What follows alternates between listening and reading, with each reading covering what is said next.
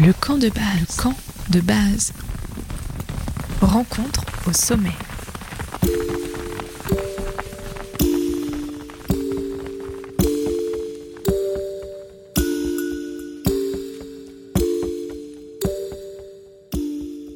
Bienvenue dans la saison 3 du camp de base, l'émission des rencontres au sommet. Chaque semaine, je vous invite à découvrir une nouvelle facette de la montagne dans une conversation avec une personnalité. Ensemble, on contemple les grands espaces et on se raconte des histoires. Dans un monde en pleine mutation, dans lequel les hommes sont la principale force de changement sur Terre, surpassant les forces géophysiques et dans le contexte de changement climatique, à quoi ressemblera la montagne de demain? Et quels sont les changements souhaitables? Ensemble, on rêve la montagne et on s'y promène. Le camp de base, rencontre au sommet, est disponible en podcast tous les lundis dès 5h du matin sur les plateformes. Et si vous aimez le podcast, n'hésitez pas à me soutenir sur la plateforme Patreon. Le lien est en description du podcast et sur le site internet www.campdebase-podcast.com. Du Brésil aux Alpes, ça fait déjà un petit moment que Damien Largeron filme les plus grands athlètes de notre siècle. Alors, comment on fait pour suivre les frères là-devant et Simon Welfringer dans des faces à 300 mètres de haut avec une caméra entre les mains? Comment Damien a-t-il commencé la vidéo et comment se retrouve-t-il maintenant à filmer sur la tour Eiffel, sur les toits de la Monnaie de Paris ou encore sur des cascades de glace pour des films produits par TF1, France 3 ou des reportages pour Télématin? C'est tout ce dont nous parlerons ensemble dans ce nouvel épisode. Filmé sur la tour Eiffel ou en Big Wall, c'est l'épisode 52 du camp de base et ça commence dès maintenant. Bonne écoute Bonjour Damien Salut Amélie Et merci beaucoup d'être l'invité du camp de base aujourd'hui. Eh ben, merci à toi de m'accueillir, ça me fait super plaisir. J'ai envie qu'on commence par un petit jeu. Donc je vais te dire blablabla ou blablabla et tu vas devoir me répondre au tac au tac. C'est euh, des choses qu'on va ensuite euh, détailler un peu dans l'interview. Est-ce que ça te va? Ouais, nickel. J'espère que je serai assez réactif quand même. Est-ce que tu es prêt? Je suis prêt, ouais. Pralognan-Lavanoise ou la colline de la Ouise? Ah, Pralo. la colline de la Ouise, c'est euh, la colline qui est au-dessus de Voiron. C'est ça. Et, et c'est en fait, c'est là où je viens. Et j'habitais vraiment juste en dessous. C'est vrai. Et c'est un de mes premiers terrains de jeu. Est-ce que tu as grandi au Belvédère? Alors j'ai grandi en dessous des Belvédères, dans une petite maison de ville, et euh, qui se trouvait, euh, le jardin était juste en dessous de, des Belvédères. Ok, je, connais parce que je suis allée y faire une interview il y a une semaine, tu vois. donc. Euh, c'est vrai, ah, c'est ouf. c'est un peu improbable. Ah ouais, c'est complètement fou. Mais j'ai passé une grande partie de ma vie, de mon enfance et de ma vie, et ben juste en dessous de ces belvédères et juste en dessous de la Vouise. Voilà. Et ça a été euh, mon terrain de jeu euh, pour me promener, pour aller ramasser des champignons, pour faire du VTT. Et voilà, c'était assez fou. Ouais. Donc Voiron, qui est une ville euh, près de Grenoble, à peu près un quart d'heure en train. C'est exactement ça, ouais. On a 20 bornes, je crois que c'est 20 km, était au pied de la Grande Sûre, qui était aussi le massif montagneux qui me faisait rêver quand j'étais gamin. Et c'était mon baromètre pour savoir si la neige allait être bonne ou pas en Chartreuse. C'est très joli hein, pour voir les, tous les, les feux d'artifice le 14 juillet euh, sur la vallée. C'est ah, c'est top. spot. C'est top. Escalade ou vélo? Escalade. Escalade ou parapente? Escalade. Photo ou vidéo? Euh, Vidéo. Ok, pourquoi? Parce que hum, c'est marrant parce que je viens de la photo. Mhm. Et j'ai toujours un affect euh, concernant la photo et j'adore la photo. Mais la vidéo, en vrai, c'est mes premiers amours. En fait, quand j'étais ado, j'étais mais passionné de ski. Et euh, j'adorais regarder les films de ski, les Poor Boys, les TGR. Et j'en ai mais maté. Euh, je pense que mes parents, ils devaient être fous après. Mais je pouvais les regarder 3, 4 fois, 5 fois par jour. Et euh, l'image me captivait en fait. Voilà. Et la, photo, pour le coup, ça vient des magazines de ski. Et les photos me faisaient voyager. Mais la vidéo, ça a été vraiment euh, la période de ma vie où je pense que je me suis construite. Et du coup, je l'ai un peu enfoui au début de ma vie professionnelle.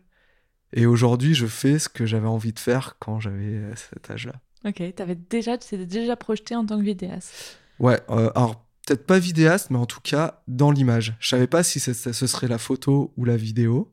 Ok. Et il y avait un autre truc qui me faisait rêver à cette époque, c'était d'être guide de haute montagne, tu vois. Et ça, ça a été enfoui des années et des années entre mes études et le début de ma vie professionnelle. Et un jour, euh, bah, en fait, je vivais pas la vie que j'avais envie de vivre, vraiment. Je pensais que ça l'était, mais en fait, non. Et du coup, euh, bah, aujourd'hui, je me retrouve dans la vie que j'aurais, que j'avais envie de vivre à ce moment-là. Et en fait, je pense que c'est vraiment ce que j'avais envie. Mais c'est chouette. Ah, justement, tu vois, euh, on, peut peut-être parler un peu de ce que tu as fait avant ça. À la suite de tes études, qu'est-ce que tu as fait justement comme travail? Parce que c'est eh un ben peu ta reconversion là. Ah, mais complet. Complet. bah, en fait, après mon master de commerce, et eh ben, j'ai été commercial en fait dans l'industrie. Et euh, donc ma spécialité, c'était de vendre des cols et des adhésifs dans le milieu de l'industrie. Alors ça pouvait être l'automobile, l'aviation. Et en gros, euh, je travaillais avec les bureaux d'études sur des assemblages qui ne soient pas mécaniques, c'est-à-dire qui ne soient pas dérivés, qui ne soient pas du, de la soudure, qui ne soient pas euh, de la vis et de l'écrou, et qui soient justement du collage, parce qu'en fait les cols ou les adhésifs ont des propriétés assez particulières, et dans certains domaines, ben, tu en as besoin. Et en fait, euh, la colle ou l'adhésif fait partie intégrante de notre vie.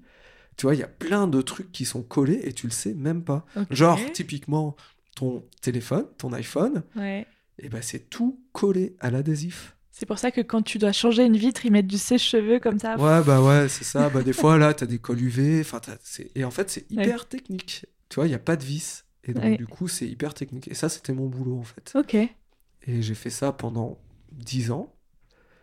Et en fait, je me retrouvais dans un univers qui était technique et hyper intéressant, tu vois, mais, mais qui ne me correspondait pas. Et à un moment de ma vie, je me suis dit, waouh, est-ce que je fais ça pendant encore 40 ans pour vivre à la retraite ou est-ce que je tente ma chance dans un univers que j'aimais bien? En parallèle, je m'étais monté en auto-entreprise parce que je commençais un peu à avoir des contrats en photo. Ok. Et il m'a fallu quand même deux ou trois ans pour me dire que j'avais le droit de vivre la vie que j'avais envie. Et, euh, et me, en fait, couper un peu le cordon ombilical de, mon, euh, de ma ouais, de, mes parents, parce qu'en fait, au final, c'était l'éducation que j'avais. Euh, la photo, c'était pas un boulot, en fait. Euh, un boulot, un vrai boulot, c'est euh, quand tu bosses dans une entreprise, en fait. Et, voilà, du coup, du coup, ça fait cinq ans que je fais ça et je regrette pas du tout. Et en plus, ça marche. Et en plus, ça marche, donc c'est chouette. Vous pouvez, si vous nous écoutez, ça sort complètement du contexte de la montagne, mais vous réorientez à plus de 30 ans. Et euh, en fait, si vous êtes passionné, c'est un peu une phrase de vieux. Mais si t'es es passionné, tu peux faire tout ce que tu veux, c'est très important. Pardon. C'est tellement ça. Là, c'est les boomers qui vous parlent, mais c'est la vérité. Hein. Mais c'est la vérité. Ouais. Et en fait, euh, je pense qu'aujourd'hui, on vit dans une société qui est vachement régie par euh, l'éducation. Ouais, et le nombre de diplômes. Voilà, du diplôme. Mm. Et en fait, euh, moi maintenant, je viens en montagne et j'ai plein de copains qui sont dans, on va dire, qui sont guides, qui sont moniteurs, mm-hmm. qui sont moniteurs de parapente, enfin moniteurs de ski, moniteurs de parapente, et qui gagnent très bien leur vie et qui sont passionnés et qui évolue dans un milieu qui est hyper chouette. Et ça marche en fait. Et on n'est pas obligé d'être un. Moi j'appelle ça. C'était le. Enfin, ça fait quelques années qu'on appelle ça comme ça, un col blanc. À travailler 60 heures par semaine dans une entreprise qui vous fait miroiter des choses et qui n'arrive jamais parce qu'il y a peu de. Peu, au final, il y a peu de. Je trouve peu de d'opportunités. Et en fait, euh, et être heureux en fait. Mmh. De pas attendre d'être à la retraite. exactement. Mais c'est ce qu'on se disait un peu en off de l'émission, c'est comment finalement est-ce qu'on vit de manière quand même assez frugale, mais en faisant les trucs qui nous, enfin, on consomme pas outre mesure. Non, ouais. Mais comment est-ce que euh, on fait ce qui nous plaît euh, avec des budgets euh, toujours serrés, mais en faisant les trucs qui nous font rêver, quoi. Et eh bah ouais. En fait. Et, moi, tu vois, je, je, gagne bien moins ma vie qu'avant. Oui. J'ai un, plus petit salaire, mm-hmm. mais qui me permet de vivre j'ai pas besoin de trop de me priver, mais qui me permet de vivre. Et à côté, je fais énormément de choses. Et j'ai. Alors, c'est sûr, c'est des contraintes. Il y a toujours des contraintes, hein, même si tu es à ton compte. Mais. Euh, mais en fait, j'ai cette liberté de faire ce que je veux, comme j'ai envie de le faire. Et ça, ça n'a pas de prix. Et si tu as envie de travailler en pyjama ah le bah. lundi depuis ton lit, tu bah peux le faire. Et ça, c'est vraiment génial. Si tu as envie d'aller skier parce que c'est gavé de poudreuse, et eh bah tu dis, bah vas-y, je vais skier, quoi. Ouais, et puis je bosserai ce soir et ce sera très bien. Exactement. Ouais, c'est vrai que c'est quand et ça, c'est, euh, pour moi, c'est, c'est, hyper euh, important maintenant. Alors, c'est quoi, toi, euh, ton camp de base et il est composé de quoi? Alors, aujourd'hui, mon camp de base, c'est Pralognan lavanoise. Ah. Et, et c'est marrant parce que Pralo, je connaissais pas. Ouais. Jusqu'à il y a trois ans.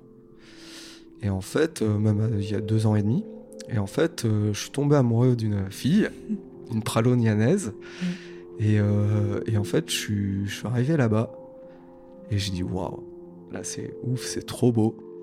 Et, euh, et en fait, c'est un terrain de jeu, mais formidable, où je peux m'exprimer en vélo, en parapente, en trail, en ski, en alpi et en, et en escalade aussi. Un peu en via ferrata quand on a envie, à la cascade de la Fraîche. Exactement. Et du coup, euh, pour moi, c'est un paradis parce que je peux tout faire à pied de chez moi. Et maintenant, j'ai même du mal à. C'est marrant, mais j'ai du mal à redescendre. Il y a peut-être deux ans, je t'aurais dit que mon camp de base c'était Voiron, mais en fait, euh, maintenant c'est Pralo, quoi. Ouais. On peut dire qui, avec qui t'es? Bah ouais, il n'y a, a, pas de secret, donc pas de souci. Ouais, parce qu'on a déjà entendu euh, pour les euh, habitués du camp de base euh, Pralognan Lavanoise en tant que camp de base avec Charlène Plaisance. Exactement. Exactement, Charlène qui était venue bah, dans les tout premiers épisodes du camp de base en saison 1. Ouais, je crois que c'était derrière Jérémy. Exactement, c'était peut-être l'épisode 5 du camp de base. Exactement, ouais, Ça nous rajeunit pas. Mais euh, effectivement, c'est marrant parce qu'on avait. Euh, c'est la seule invitée du camp de base qui a eu l'opportunité d'enregistrer un épisode dans ma chambre d'enfant chez mes parents, en fait. Euh, voilà. On ah, s'était posé sur mon bureau d'enfant, tu sais. Ouais, trop bien. ah, c'est énorme. Après une, une, journée de ski, quoi, à SF pour elle. C'est ça. Et alors, ça ressemble à quoi, Pralognan? Ah, c'est trop beau. c'est entouré de montagnes euh, assez hautes. Alors, certaines personnes qui n'ont pas l'habitude de la montagne euh, peuvent se sentir oppressées. Moi, au contraire, euh, je me sens hyper bien. Mm. donc, en fait, il y a plein de gens qui disent que tu es entouré de face nord. Et moi, c'est marrant, quand je reviens à Pralo, juste avant d'entrer de Pralo, j'ai un peu l'impression de rentrer en quelque sorte dans la vallée du Yosemite. Ok. Voilà, ça me fait penser à ça. C'est une vallée dans laquelle tu es déjà allé? Euh, J'y suis allé il y a assez longtemps, où j'ai vu de loin. J'ai pas grimpé. Hein. Mais voilà. Et bah alors pour moi, c'est une vallée avec des. Je, me trompe certainement, mais c'est une vallée avec des, des, falaises effectivement à pic comme on les trouve là avec le grand marché sur Pralognan là qui tombe comme ça le beau short d'un côté. Pour moi, c'est des falaises qui sont rouges. Est-ce que c'est vrai ou pas? Les falaises du Yosemite C'est gris finalement Bah c'est euh, du granit. Ouais. Ah Donc je, je, dirais pas que c'est rouge. D'accord. Un... Je sais pas comment dire. C'est un, un, sort d'orange pâle un peu, tu vois. Ouais. Oui, c'est granitique. Rose. Euh, d'accord. C'est pas vraiment rouge, ouais.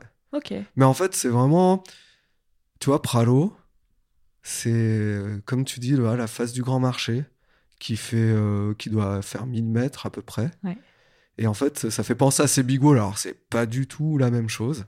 On n'est vraiment pas sur des bigots là, Pralo. Mhm. Mais je sais pas, ça me fait penser à, à cette entrée dans cette vallée, tu vois. Ok. Voilà, c'est. Trop bien. Avec en plus, ces sapins, cette petite route qui tourne, on voit rien, on est vraiment contraint dans la forêt. puis, hop, ça s'ouvre. C'est ça. Alors après, il y a quand même moins de forêt à Pralo. Ouais. Mais voilà, c'est vraiment, c'est, voilà, c'est vraiment trop, trop beau. C'est hyper beau l'été. C'est hyper beau l'hiver. Euh, pour le ski de rando, c'est juste le paradis. C'est clair. Pour la rando l'été également, mais il y a plein de choses que tu peux faire euh, l'été, comme du parapente aussi. Et euh, un petit peu d'escalade, même si c'est pas le sud de la France avec ou le Verdon par exemple, mais il y a quand même de quoi faire. Euh, tu as des belles faces comme la face nord de, l'aiguille de la Vanoise par exemple, où tu as des superbes voies classiques. T'as la traversée de l'aiguille de la Vanoise qui est juste majestueuse avec la grande, la grande case juste, derrière. T'as aussi le rocher de Plaça qui surplombe la brèche de Portetta. Et là où tu as une vue à 360 entre Courchevel et Pralognan. Et ouais, c'est magnifique, quoi. Ouais, c'est très très joli. Écoute, on aura l'occasion de retrouver Pralognan parce que je vais aller voir Félix dans les alpages euh, ah, de Ritor, ah. qui produit du Beaufort. Donc on a... Franchement, c'est le meilleur. Ouais, c'est clair. Le meilleur Beaufort du coin. Ouais, on devrait pas le dire, mais effectivement. Ouais. voilà, donc on y retournera euh, au printemps ou à l'été. Ok, trop bien. Avec, euh, ah avec bah. Félix. La question que je me posais, moi, c'est à quoi elle ressemble ton enfance finalement à Avaron Parce que c'est pas vraiment connu pour le ski, même si on n'est pas loin de toutes les stations de Chartreuse, de Beldon, du Vercors. Est-ce que tu pratiques déjà une activité en montagne quand tu es petit avec tes parents? Eh ben alors, pas du tout. Mais, mes parents sont pas du tout de la montagne en fait. Euh, mon père, il a quand même, il est lyonnais, mais il a grandi euh, dans les Vosges. Ah, un Vosgien. Un Vosgien, voilà, vers Épinal, pas loin d'Épinal. Et ma mère, en fait, elle vient de l'Est de la France, elle est de Metz. Et en fait, ils sont installés euh, là. Euh, moi, j'étais pas encore né. Euh, ils sont installés à Voiron. Et on va dire que la, la seule expérience de montagne de mes parents, enfin de mon père surtout, c'est le, le, ski. Donc nous, on a appris, enfin mon frère et ma sœur et moi, on a appris surtout à skier. Et on va dire, moi, mon premier souvenir, par exemple, d'escalade, c'était au centre aéré, et je devais avoir 4 ou 5 ans. Il y avait un animateur qui s'appelle Sylvain, et qui nous avait fait grimper sur un petit mur euh, qui était au centre aéré, en fait. Bah, c'est marrant, c'est une image qui reste hyper ancrée en moi. Et, euh, et je suis tombé en amour avec l'escalade. Mais c'est que plus beaucoup, beaucoup, beaucoup, beaucoup plus tard que j'ai commencé vraiment l'escalade, en fait. Mais ouais, à la base, non, euh, Voiron, euh, pas du tout. Euh, on faisait un peu des randos, mais mes parents sont pas du tout du milieu montagnard. Donc en fait, non, c'était beaucoup de vélo, beaucoup de. Moi, j'étais tout le temps dehors avec mon frère, faire des cabanes, à courir, à faire du VTT. Voilà, et après l'escalade beaucoup plus tard, ouais. Et justement, c'est à quel âge que tu commences vraiment l'escalade alors? Alors l'escalade, je commence quand je suis en troisième. Ah oui, c'est plus tard, mais c'est que t'es quand même encore ado. Ouais, exactement, ouais. Euh, parce qu'en fait, enfin, j'ai une grosse période où en fait j'ai fait pas mal de sport. J'ai zappé un petit peu. Je pense je me retrouvais pas dans les sports que j'essayais. Et l'escalade, c'était quand même pas financièrement parlant, c'était pas accessible, tu vois, entre la licence, le baudrier, les chaussons. On n'avait pas du tout cette offre qu'on a aujourd'hui avec certaines grandes enseignes. Et c'est vrai que vu que je zappais de sport en sport, mes parents, euh, ils avaient euh, du mal à me dire, bah ok, on t'inscrit à l'escalade. Et en fait, chaque année, je me souviens, il y a, au Krebs de Voiron, il y avait la fête du sport. Et c'était en septembre, et en fait, tous les clubs étaient représentés. moi, j'allais uniquement à la fête du sport pour aller faire de l'escalade au, au, club local. Et en fait, il m'a fallu plusieurs années pour arriver euh, à rentrer dans le club qui s'appelle Eva, euh, pour grimper. C'est super. Et en plus, il me semble qu'à Voiron, il y a des chercheurs qui travaillent sur le mouvement des euh, athlètes qui font de l'escalade justement pour optimiser les mouvements. On en reparlera aussi dans le camp de base. Ok, non. ça c'est hyper intéressant. Je savais pas, tu vois. Si je me trompe pas. Ok. bien. Trop bien. Donc tu commences l'escalade et là tu te dis je vais faire ça. Et ben voilà. En fait, euh, bah, je, je, commence en troisième. Je suis happé par le par la pratique en fait. Et là, je fais, ouais, c'est complètement fou. Et après, je vais au lycée euh, donc, qui s'appelle Ferdinand Buisson à Voiron. À côté de la gare. Exactement, qu'on appelle la NAT. Et là, j'y vais essentiellement parce qu'il y a une option de sport de montagne avec un guide qui s'appelle Pierre Claire. Je grimpais 3, 4, 5 fois par semaine entre le club et l'option. Et on faisait des stages, et euh, des stages donc d'escalade, et des stages de grande voie et des stages de, euh, de ski euh, de randonnée, tu vois. Et donc, en fait, euh, on va dire que ma première vraie découverte de la montagne, en fait, c'est grâce à cette, à cette, en fait, cette option de sport de montagne avec Pierre qui. quand, quand, je prends un peu de recul, aujourd'hui ça se ferait plus, mais en fait il se bougeait de ouf. Et tu vois, il a emmené, alors juste avant que j'arrive, l'année d'avant où j'arrive, il a emmené quand même les élèves au Mont Blanc, tu vois, par exemple. Et d'ailleurs, suite à cette option de, sport de montagne, tu as plein hum, d'alpinistes aujourd'hui qui sont sortis de cette, euh, de cette, euh, de cette option. Et c'est un truc de fou, comme Emeric Clouet, par exemple, qui est, qui est guide de haute montagne et qui a fait énormément d'alpi, et qui en fait toujours énormément à haut niveau. T'as Erwan Madoré aussi, qui est un peu moins connu, mais qui a fait beaucoup de, du coup, de ski alpi en compète. Il a fait beaucoup de choses en alpi. On, le connaît un peu moins, mais il a fait des trucs de fou. Et voilà, ça a été vraiment, je pense, un tremplin pour beaucoup de jeunes euh, de Voiron, quoi, et des alentours de Voiron, quoi. Trop bien. Et euh, est-ce que tu prends tout de suite le parti de dire quand je vais en montagne, je prends mon appareil photo, mon appareil vidéo pour, euh, pour en faire des images, ou c'est vraiment deux pratiques qui sont décorrélées? Eh ben alors, figure-toi que à ce moment-là, j'avais pas de, j'avais rien. En fait, j'étais pas encore là-dedans. C'est tout simplement, je me disais qu'un photographe, il devait avoir un, réflexe. Et sauf que les réflexes, euh, à cette époque, pour moi, c'était inabordable. Et en fait, c'est vachement plus tard, quand je suis arrivé à Lyon, après mes études, pour bosser, où j'étais en colloque avec euh, Thomas Caléron, qui est un ancien euh, membre de l'équipe de France de bloc, et qui habitait à Lyon, et qui, était, qui est aussi passionné d'images. Et donc, du coup, j'étais euh, avec lui en coloc. Et puis, euh, c'était un moment où il changeait de, boîtier photo. Et du coup, j'ai racheté son, son réflexe. Euh, j'étais déjà assez vieux. Hein. Je devais avoir, enfin, vieux. Je devais avoir 26 ou 27 ans, tu vois. Et c'est mon premier appareil photo. Et du coup, c'est là où j'ai commencé à prendre beaucoup de photos d'escalade. Parce qu'avec mes potes, on partait hyper souvent, soit en voyage, soit en week-end. Euh, on, y était, on était tous les week-ends en falaise et toutes les vacances, on partait en voyage escalade et on revenait sans photo. Et c'est là où j'ai commencé à faire en fait de la photo. Et du coup, euh, ça a été mes cobayes. Et c'est là où j'ai vachement appris euh, la photo en fait. C'est dur d'apprendre la photo en montagne? C'est. J'ai pas l'impression que ce soit dur, c'est de la pratique. C'est beaucoup de pratique. Et en fait, la photo, en fait, c'est qu'une petite partie infime tu as surtout la partie sécurité et comment tu évolues pour pouvoir monter, pour pouvoir prendre euh, tes photos en fait. Et comment tu te places. Ça, c'est une question hyper importante. Euh, donc, tu as sorti dernièrement là trois films. Ouais. Euh, Priceless Climb. C'est pas facile à dire. Non, c'est pas facile. Plan B et Alpine Trilogy. Ouais. Donc, tu suis des athlètes on en parlait en off hein, de cet épisode. Euh, toi, tu te considères pas forcément comme un athlète, pour autant, il faut que tu les suives. Ouais. Alors, c'est vrai que. En fait, je me considère pas comme athlète parce que j'ai pas leur niveau. Euh, même si je grimpe depuis très longtemps et que j'ai quand même un bon niveau, ou même en montagne, mais je suis loin, loin, loin d'avoir leur niveau. En fait, mon métier, c'est de suivre des athlètes et de pas être un boulet pour les athlètes. Donc, faut quand même avoir la caisse.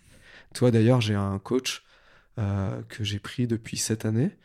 Alors, pour d'autres raisons aussi, mais en fait, c'est un coach qui me permet, où, je cours énormément, je fais beaucoup de dénivelé, et pour avoir justement la caisse.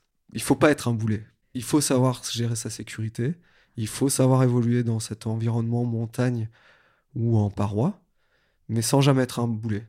Donc du coup, des fois, euh, même assez souvent, quand je suis en, paroi, par exemple, avec des grimpeurs, euh, je me retrouve à faire, euh, à, organiser les relais, à hisser les sacs, justement parce que tu fais partie de la cordée. Donc en fait, je me fais, je remonte sur des cordes, tu vois, je, je grimpe pas avec eux dans du 8C, je, je suis pas capable, mais je fais partie du, de l'équipe. Alors, voilà, peut-être que certains diront oui, tu es un athlète parce que tu es capable de les suivre, mais moi je me prends pas du tout pour un athlète en fait. C'est marrant cette, euh, cette question peut-être de l'image et de ce qu'on voit des films que tu fais, c'est-à-dire que tu mets en avant ces athlètes, tu fais partie de la cordée, mais toi on ne voit pas. Ouais, bah parce que je suis, euh, je pense, euh, je sais pas si c'est de la timidité ou quoi, j'ai énormément de mal à me mettre en avant. Bah, je me mets pas facilement en image dans, dans les, vidéos parce que j'ai l'impression que ça ça a pas de sens pour la vidéo en fait. Mais ouais, il y a, y a, une gêne il y a une gêne déjà de ma part de me mettre euh, devant la caméra. Peut-être de timidité. Alors, c'est vrai que je suis pas. Faudrait peut-être que j'en parle à un psy, mais, mais c'est voilà, je... ouais, c'est. Et dans justement Priceless Climb. Mm T'as réussi.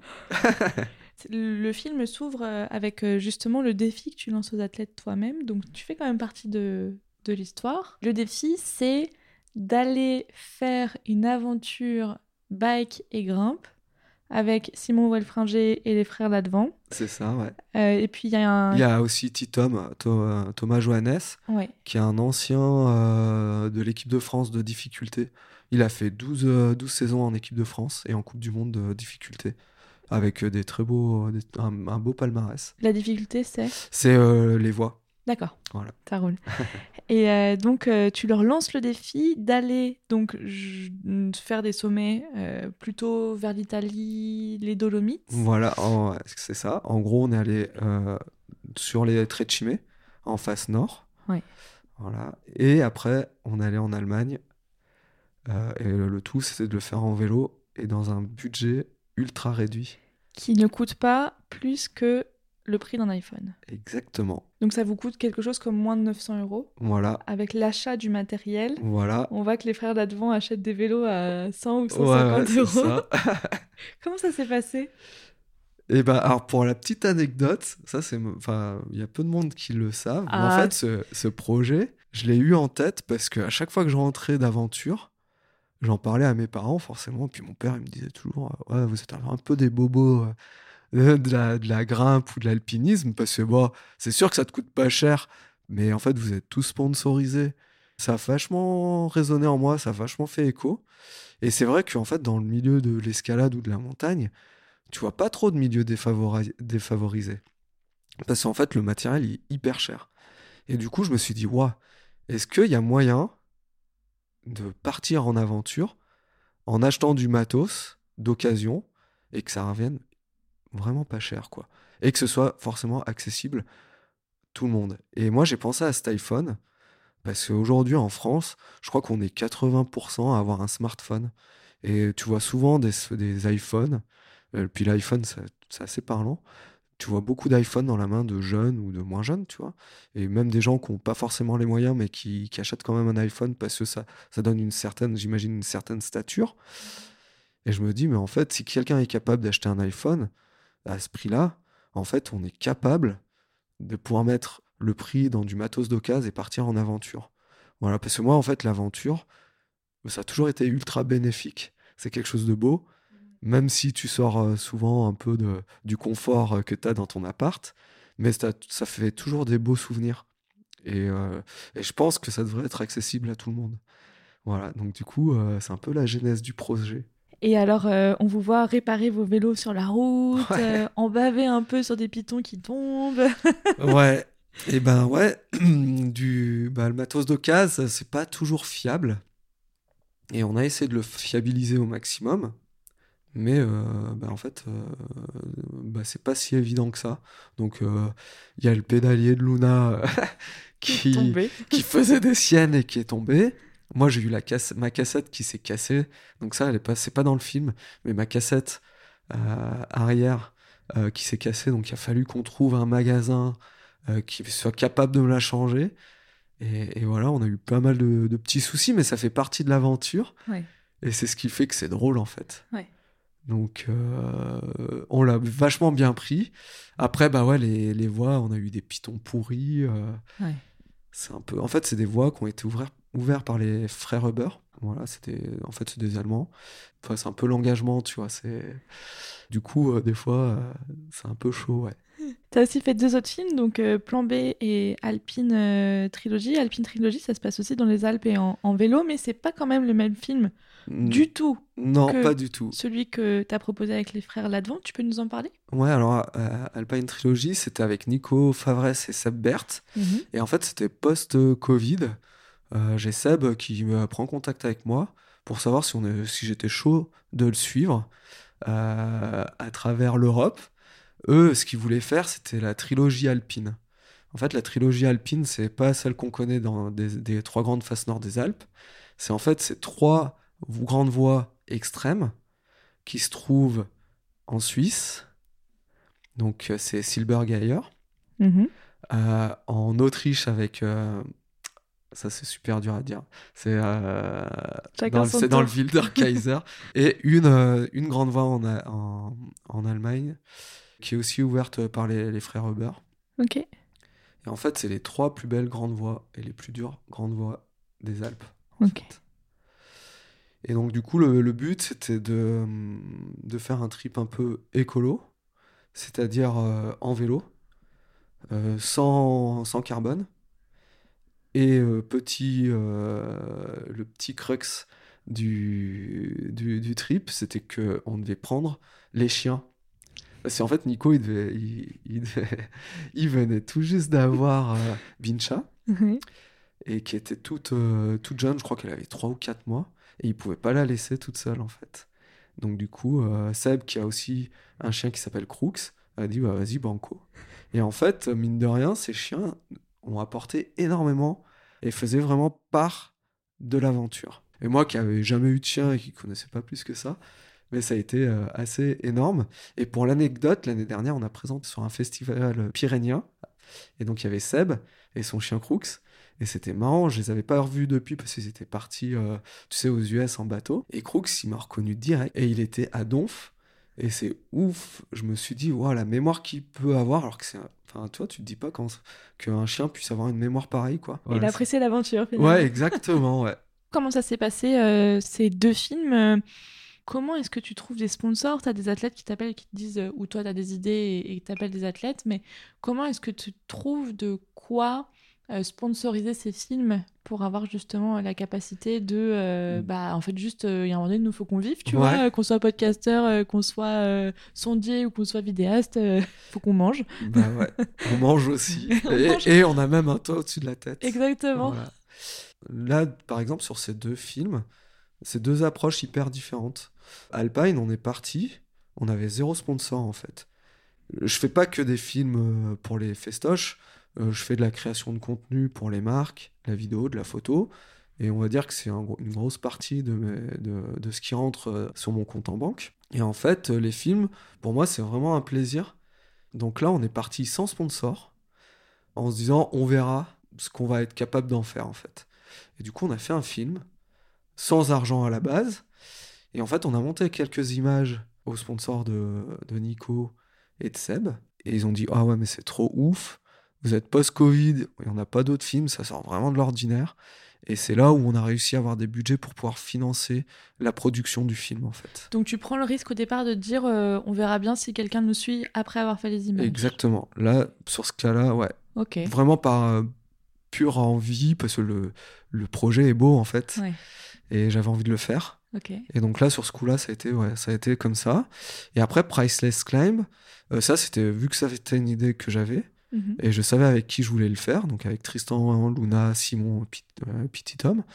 Euh, là, je me suis dit, bon, ok, on a un concept, on va faire un dossier, et on va aller voir, on va faire du, un peu du porte-à-porte, et on va aller voir euh, des partenaires. Donc les partenaires des gars, et voir ce qu'on peut avoir. Moi, moi j'avais budgétisé le, le, le, coût que, que ça coûte, un film. Et du coup, on allait voir les sponsors. Mhm. Voilà. Et là, en fait, avant de partir, on avait déjà réuni le budget pour pouvoir produire le film. Euh, plan B, ben, c'est pareil. Plan B, euh, c'était fin, fin, euh, fin Covid. Mhm. Et Tristan, Luna et, et, Joe, ils voulaient partir à faire du bigol au Brésil parce que ça leur manquait l'aventure. Et pareil, on est parti. Et là, on n'avait pas de sponsor. Moi, je les ai suivis parce que le projet était trop cool. Je savais pas ce que j'allais attendre du Brésil. Euh, et, là, j'ai dit, bah vas-y, feu, on y va, puis on voit ce qu'on fait après. Et typiquement, là, c'est un, c'est un très, très, très, très, très, très bas budget qu'on a financé euh, à trois avec Tristan, Luna et moi-même, en fait. Et comment ça se passe, euh, justement, tu vois, dans la ligne éditoriale de, tu vois, ok, il y a ce projet, très bien, on l'a financé ou on l'a pas financé, mais pour se dire, en gros, la ligne c'est qu'est-ce qu'on va raconter aux gens? Par notre film. Comment est-ce que tu travailles justement euh, à ça, toi? Est-ce que as, tu t'y vas, tu prends euh, des images et puis tu te dis, ben, on verra bien ce qu'on peut fabriquer après avec? Ou est-ce que tu as déjà un angle avant de partir? Eh ben, c'est pareil, c'est hyper, hyper variable. Euh, il y a des fois, bah, typiquement comme plan B, on se dit, on y va, on se fait plaisir. Je ramène des images et après, on voit ce qu'on en fait. Typiquement, là, c'était comme ça. Là, l'année prochaine, on va faire un, film avec euh, Tristan et Luna. Moi, je peux pas trop en parler parce que c'est c'est un peu c'est pas top secret, mais on veut pas trop en parler encore. Mais globalement, là, on a quand même euh, donc là, je travaille aussi avec Thibaut Gachet, qui est réalisateur et qui filme aussi. qui, est, qui est en tarentaise également. Et là, en fait, on a une idée de base, un pourquoi, un fil conducteur. Et là, on a tourné un teaser. Donc en fait, on sait ce qu'on veut et on sait ce qu'on va faire. Et du coup, là, on arrive avec une vraie ligne éditoriale. Donc là, on va travailler avec euh, des personnes qui vont chercher des financements pour nous. Et c'est grâce à ce qu'on a produit, le pourquoi, le fil rouge et qui sont Tristan et Luna, qui vont aller euh, nous chercher des, financements en fait. Mais en fait, c'est hyper variable. Il y a des fois, il y a des projets euh, qui se décident comme ça lors d'une soirée, lors d'un repas. On se dit ah ouais, viens, on va au Brésil, on va faire on va faire euh, du big wall, ok, trop bien. Et il y a d'autres trucs qui sont plus préparés. Et, euh, voilà. en fait, ça dépend. Ça, dépend vachement. Ouais. Je sais pas, après, moi, c'est ma manière de travailler. Alors, il euh, faudrait en parler peut-être avec Guillaume Broust, qui est aussi connu dans le milieu. Et enfin, pas mal de gens qui sont dans le milieu pour voir comment eux travaillent. Mais moi, je sais que c'est comme ça que je travaille. Ok. J'ai, en gros, on va dire, un salaire qui est assuré par ma création de contenu. Euh, enfin, ma création d'image, je sais pas si je peux dire contenu, parce que c'est pas forcément pour les réseaux sociaux, mais. Et après, j'ai des projets annexes. Si j'arrive à le financer, à payer tout le monde, c'est top. Mhm. Si j'arrive à me payer en plus, c'est super top. Si le projet est bot et qu'il n'y a pas de, de, de financement, bah, je vais de l'autoproduire. Et voilà. C'est hyper variable. Les, productions de films avec les athlètes, finalement, c'est ton coin de base à toi, euh, là où moi je travaille en podcast à côté. Et puis, euh, c'est si tu arrives à obtenir des financements ou pas. C'est exactement ça. Ok. La question que je me pose, c'est est-ce que tu penses que les marques partent parce qu'il y a un vidéaste euh, et des athlètes particuliers, ou est-ce que tu penses que ça marcherait pareil s'il y avait des athlètes qui n'étaient pas connus et des vidéastes qui n'avaient jamais rien fait? C'est une vraie question de la démocratisation de, de, nos métiers. Hein. Ouais, ouais, bien sûr. Et ben, moi, j'aurais tendance à dire que hum, j'ai eu la chance que Alpine Trilogy, il cartonne. Ok. Et euh, j'ai fait, enfin, on a fait les, les plus gros festoches euh, européens. Et justement, cartonner pour un film de montagne, c'est faire les festivals ou c'est un nombre de vues particulier sur les réseaux? Enfin, comment ça Et ben, en fait, ça dépend, ça dépend ta cible. Ouais. Euh, typiquement, pour Alpine, nous, on voulait que ce soit un film de festival. Mm-hmm. Donc, on l'a mis en, en festoche. Donc euh, il a cartonné, tout, on a fait Montagne en scène, on a fait les RCM, on a fait euh, plein plein de gros, gros festoches. On a eu beaucoup de prix. Et, euh, et, voilà, il a eu une super vie. Voilà, il est passé sur Trek TV également. Enfin, toi, c'est c'est vraiment génial. Et après, j'ai des. En fait, ça dépend. Bah, tu vois, par exemple, le film, enfin, le, ce qu'on veut faire avec Tristan et Luna l'année prochaine, bah, typiquement, c'est on, se pose encore la question de la cible, mais c'est pas forcément les festivals qui vont peut-être nous intéresser. Alors peut-être ça va évoluer, mais pas forcément en fait. Donc c'est vrai que j'avais jamais pensé au fait que le festival était une cible. Euh, je pense que ça confère d'un modèle économique, c'est ça que j'entends euh, derrière? Eh ben, les festivals, ils payent un droit euh, de pouvoir utiliser ta vidéo. Pour la montrer à leur Pour la montrer, ouais, exactement. une place derrière. Exactement. Quand tu gagnes des prix, tu gagnes aussi de l'argent avec. Ok. Donc ça peut être un moyen aussi de gagner de l'argent. Et de financer, et de financer ton le film. projet qui n'était pas forcément au départ. Exactement. Euh, et, et, mais t'es jamais sûr d'avoir un festoche. Mais c'est certain que hum, après, quand tu vas voir des marques et que tu dis, bah voilà, moi j'ai déjà fait Montagne en scène, euh, j'ai fait le Kendall Film Festival, j'ai fait le Chamonix Film Festival, j'ai fait les RCM, on a gagné le prix du public.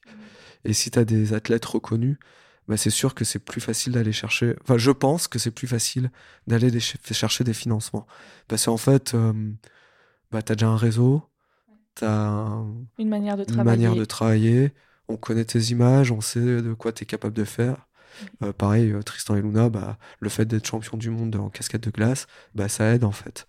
Euh, si tu pars avec des athlètes qui sont pas encore connus et reconnus, tu prends, enfin, tu prends le risque. Non, tu peux faire un truc hyper beau, mais partir sans, sans, sans argent en fait. Est-ce qu'il y a une idée de la performance derrière tout ça, justement, de se dire c'est la performance qu'on veut montrer Toi, c'est quoi qui guide en fait tes films? Eh ben moi, c'est pas forcément la performance. mais ça a vachement évolué. Tu vois, quand j'étais jeune et que je regardais les films de ski pour boys et tout, c'est moi ce que, ce que j'appelle du ski, du ski porn, où on te montre de la belle poudreuse, de la, toi, de la belle action. Euh, il y a aussi de la performance là-dedans. Après, tu as les euh, YouTube qui est arrivé et tu as eu euh, énormément de vidéos d'escalade, d'alpi, et qui sont magnifiques, mais qui sont hyper basées sur la performance. Mm-hmm. Et au début, j'aimais bien. Et maintenant, c'est un peu tendance à me fatiguer, tu vois, cette, cette dose de, performance. Parce qu'en fait, souvent, la pratique, euh, bah, c'est pas forcément que de la... Enfin, il y a des gens qui sont là que pour la performance, mais en fait, à la base, c'est une passion, tu vois, c'est une pratique. Et je connais, bah, typiquement, Tristan et Luna, eux, ce qu'ils aiment, ok, ils sont champions du monde de cascade de glace, mais ce qu'ils aiment, c'est être dehors entre potes et donc, ou même euh, que ce soit Nico, Seb, toi derrière, ils, ont, ils sont quand même, c'est des très très forts grimpeurs, hein, tu vois. Mais, dans, par exemple, dans les films de Nico, euh, je sais pas si tu en as vu, mais même dans les vieux films de Nico, tu sais qu'ils sont dans des big walls qui sont durs, mais c'est pas ce qu'ils montrent. Et moi, ça m'a vachement inspiré. Et en fait, moi, ce que j'aime montrer, c'est l'aventure. Moi, ce qui me plaît, c'est l'aventure, en fait. Et oui, forcément, ça en découle, il y a de la performance, mais c'est pas du tout ce que j'ai envie de montrer en fait.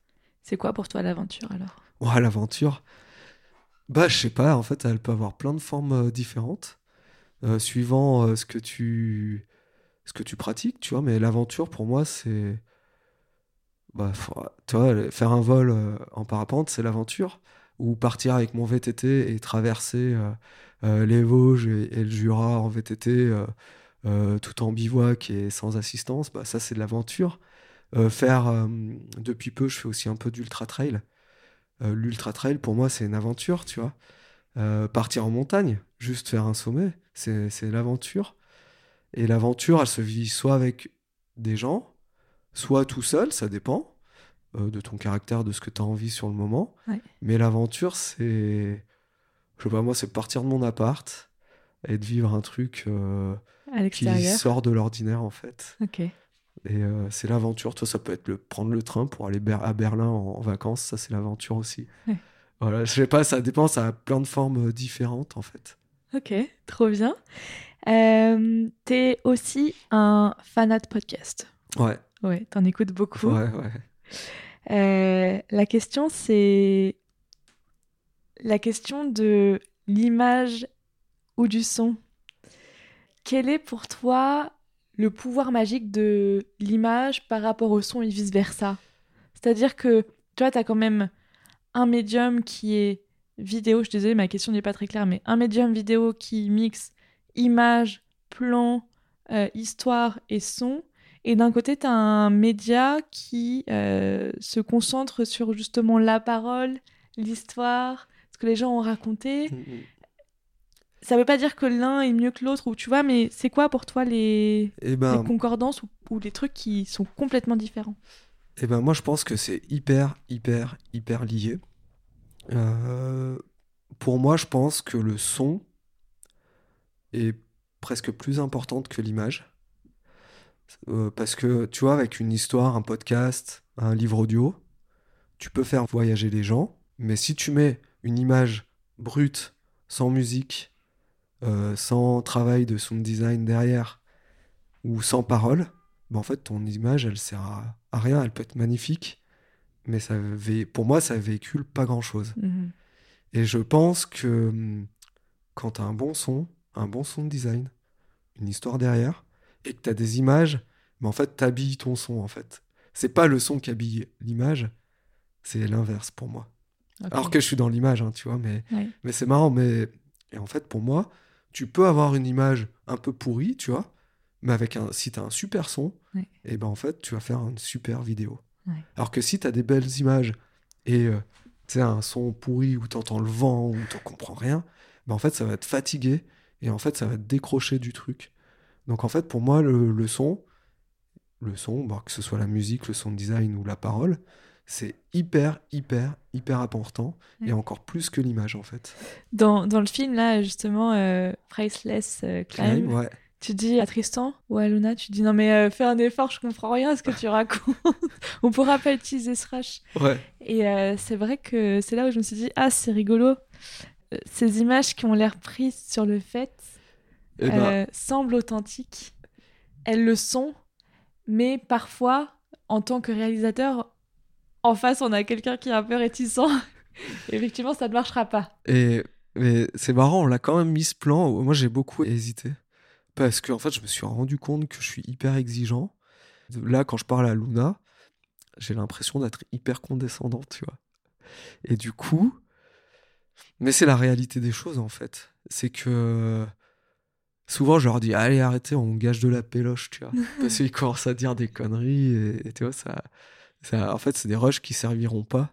Parce que ça, je le sais. Et des fois, tu peux avoir une belle image et si t'as, ils font les, trop les cons, ou qui disent, parce que des fois ils le font aussi pour m'embêter, et bah du coup, euh, ça va gâcher des beaux rushs, tu vois. Et des fois, bah là, typiquement, je, je le gronde presque. Et parce que, en fait, euh, bah, c'est ultra important d'avoir, pour accompagner l'image, d'avoir quelque chose de cohérent, en fait. Et puis, mine de rien, des fois, on se censure aussi, tu vois. Tu peux pas mettre n'importe quoi quand ça, veut, ça passe sur des festoches.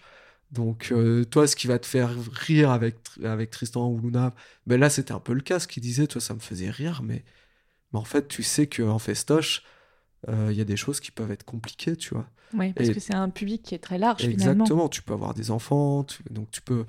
Donc, en fait, il faut faire euh, assez attention, et des fois, bah, voilà, des fois, il y a des petits craquages comme ça où tu mm. grondes, tu grondes les gars, quoi. Ouais. Mais ouais, ouais, c'est... Ouais, c'est. Mais là, pour le coup, c'est 100% authentique. C'est marrant, je filmais, mais c'était 100% authentique. Quoi. mais à la base, je savais pas si je voulais garder justement ça ou pas.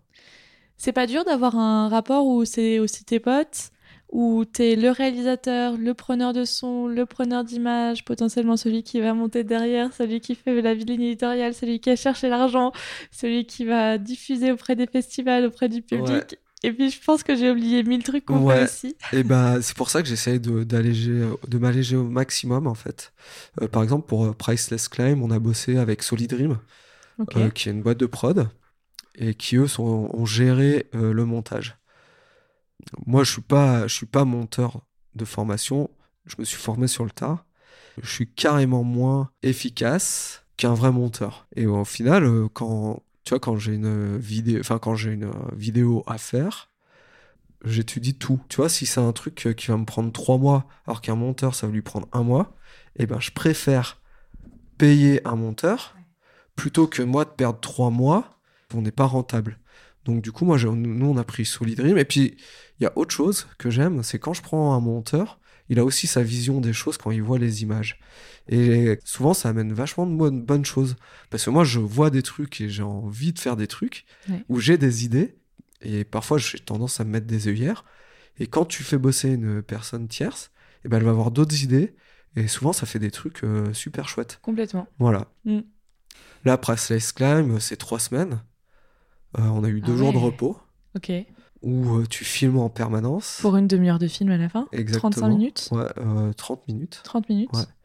Et euh, bah ouais, en fait, tu filmes, tu penses à ce que tu dois filmer et à pas oublier, parce qu'une fois que t'es plus là, bah t'es plus là, et tu peux pas récupérer les images. Donc ça veut dire qu'après, sur, la, sur le montage, bah, il faut que tu te débrouilles pour pouvoir, euh, et bah, entre les plans, te dire Ah mince, là j'ai oublié de, de, de, de, filmer ça, bah merde, je vais pas pouvoir faire ma transition comme je le voulais. Donc en fait, t'es toujours euh, en train de, de, de, de, penser à tout ça. la prise de son, c'est moi je me suis formé alors pas officiellement, je me suis formé avec énormément de, de, vidéos sur YouTube parce que tu trouves énormément de, de, contenu hyper intéressant, à savoir comment ça fonctionne, mhm. euh, comment tu fais ta prise de son pour qu'elle soit la meilleure possible, avoir le matos qu'il faut. Voilà, donc euh, bah ouais, t'as aussi un peu, enfin je m'appelle pas ingé du son parce que je suis pas ingé du son, mais il a fallu apprendre comment faire pour avoir du bon son. Il mhm. faut faire reposer ses muscles entre deux grimpes quand même, essayer de manger quelque chose. J'ai de la chance, je récupère vachement bien. Donc je pense que c'est à force de faire tout ça, tu vois, ça, euh, j'ai une capacité de récupération qui est assez bonne. Euh, bah, penser à la bouffe, penser au campement. Et je pense que d'être avec des copains, parce que maintenant je peux vraiment dire que Tristan, Luna, euh, c'est des vrais, vrais, vrais, vrais copains. Même Simon qui est dans le film. Et je pense que ça, c'est un atout, tu vois. Moi, j'aime pas travailler avec des gens euh, juste parce que euh, c'est le top du top, tu vois. Je cherche, mais depuis que je suis tout petit, hein, déjà à l'école, c'était comme ça. J'ai besoin de retrouver un affect.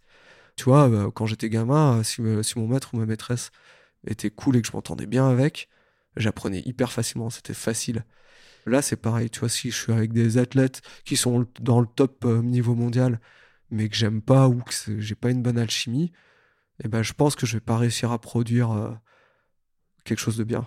Je pense que quand tu fais des images, ça vient aussi un peu du cœur, tu vois. Mmh. Euh, et, donc, du coup, moi, j'ai besoin de retrouver un affect. Et tu vois, euh, notamment avec Tristan et Luna, on se connaît hyper bien. On connaît nos forces, on connaît nos faiblesses, on sait comment on fonctionne. Et du coup, limite, des fois, on n'a même plus à parler. Tu vois, quand on est sur une grande voie de 300 mètres, et chacun a sa tâche, c'est une équipe. Ouais, je pense que c'est un atout euh, d'être avec des athlètes avec lesquels tu t'entends hyper bien, quoi. Où tu peux dire les choses, où tu sais qu'il n'y aura pas de d'embrouille.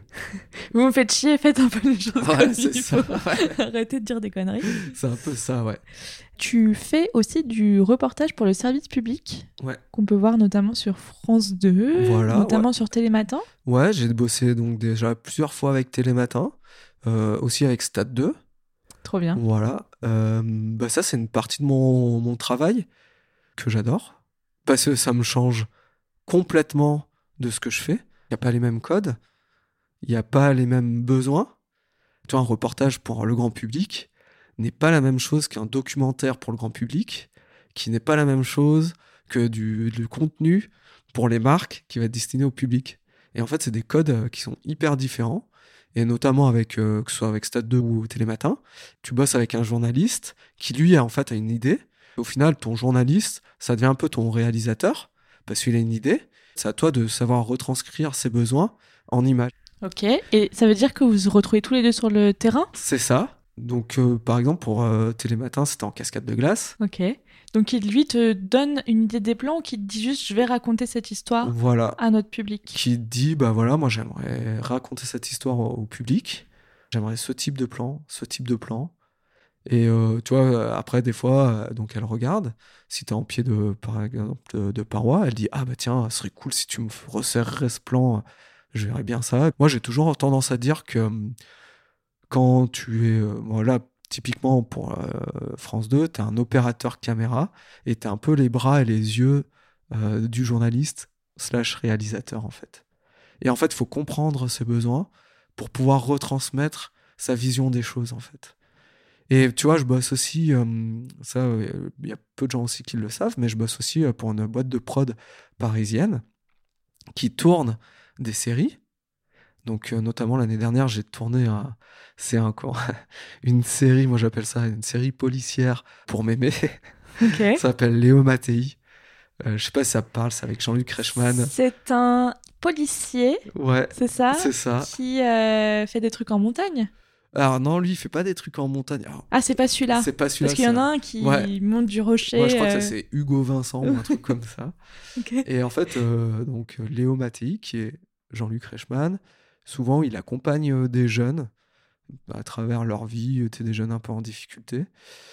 Et, bref, et donc par exemple sur ce tournage, euh, il y avait beaucoup d'escalade. Ils avaient besoin de, cadreurs qui, puissent. qui puissent tourner en paroi. Et là, c'est pareil, c'était une, tu vois, une expérience complètement différente. C'est le code du cinéma. Tu as une personne pour tout. Tu vois, quand je suis en montagne comme tu l'as dit, bah, je suis un son, cadreur, réalisateur, monteur pour après. Là, en fait, je suis que cadreur. Et c'est génial. Je me concentre juste sur le cadrage. Et, Et genre, t'as un gars ou une nana qu'on appelle le pointeur. Le pointeur, il se charge de la mise au point. C'est lui qui gère la mise au point, c'est pas toi.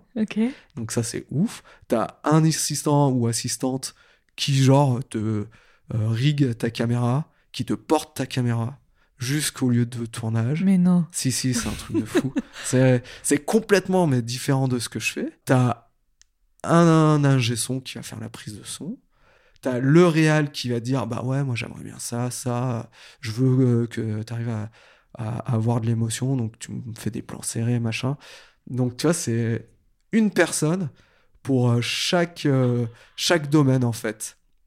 Donc c'est un truc de dingue. Ah ouais. Voilà. Et tu vois, cette année, j'ai encore tourné donc avec cette boîte de prod pour une série qui va sortir, euh, je pense, courant 2024, début 2025, qui s'appelle, alors ça c'est les dessins animés de mon enfance, s'appelle Cat Size.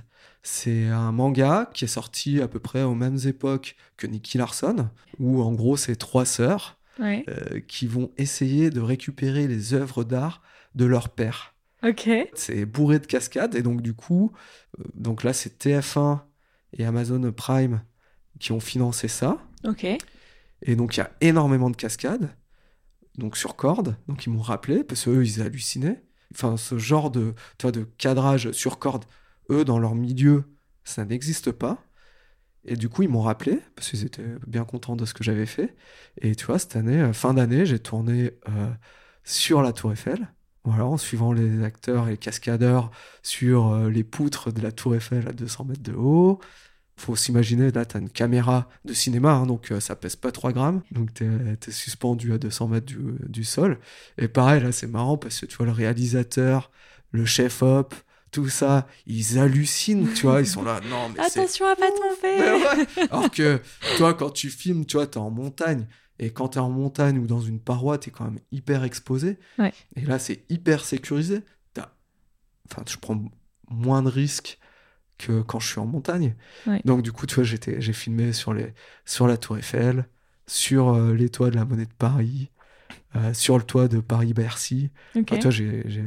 voilà, ça, c'est une autre facette de mon boulot qui est moins connue et que j'adore parce que c'est vraiment différent. Tu vois, genre, il y a un truc qui me fait rire à chaque fois t'as quand même le goûter, quoi.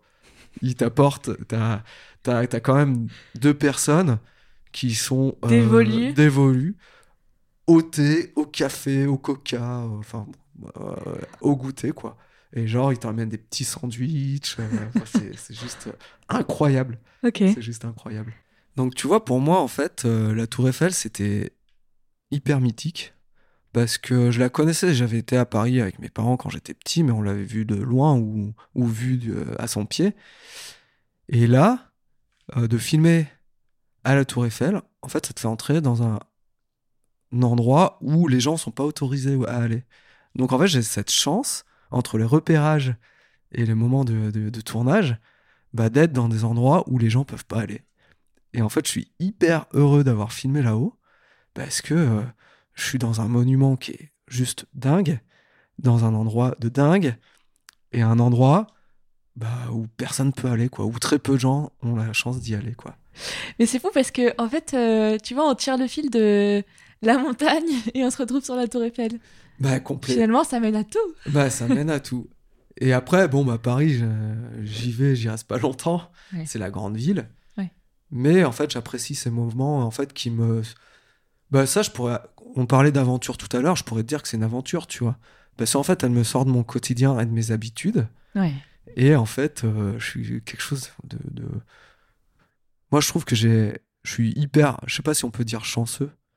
Mais en tout cas, je suis hyper reconnaissant de toutes les opportunités que m'ouvre ce métier.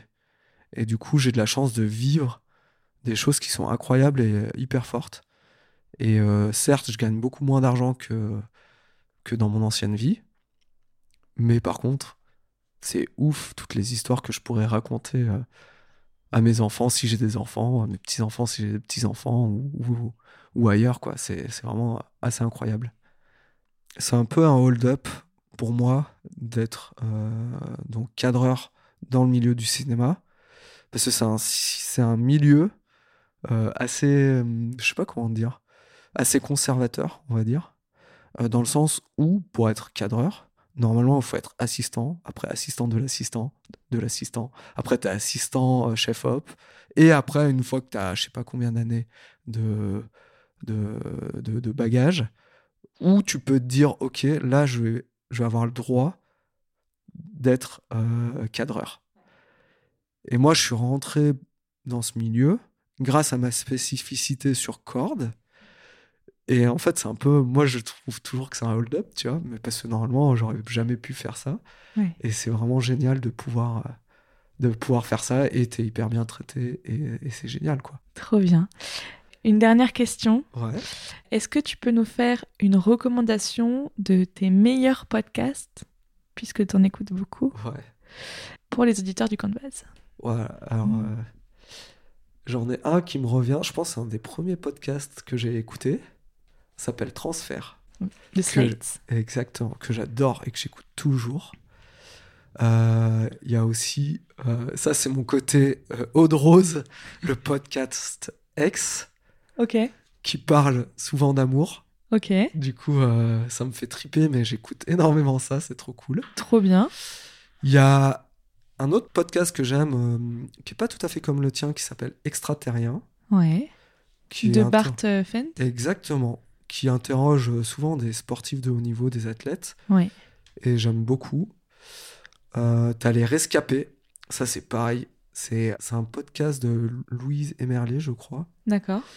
Et en fait, c'est des gens qui ont des accidents de vie, donc qui peuvent être tétraplégiques, paraplégiques, enfin, ou autres, tu vois, et qui s'en sortent et qui ont, enfin, pour eux, qui ont une vie qui est totalement changée, mais qui sont plus heureux avec leur handicap que ce qu'ils n'étaient avant.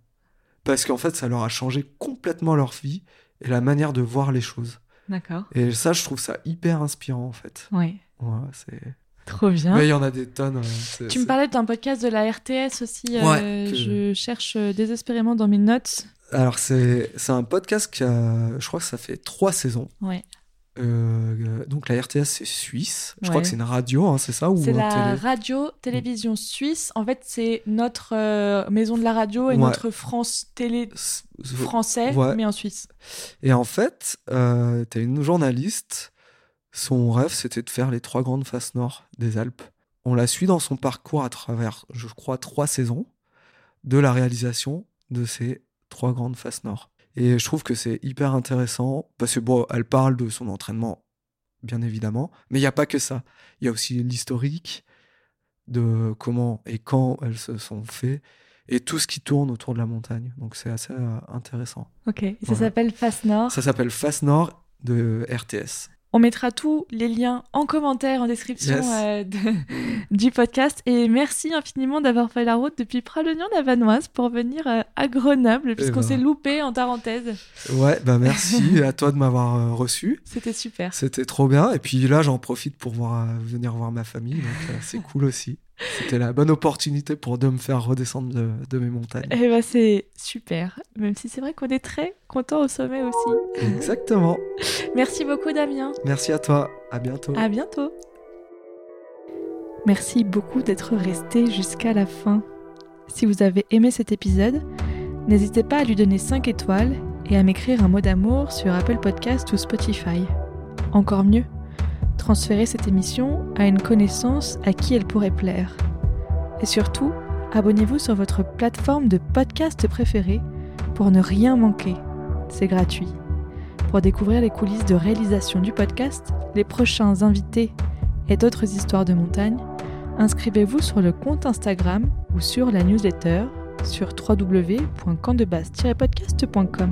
À bientôt dans le camp de base. Rencontre au sommet.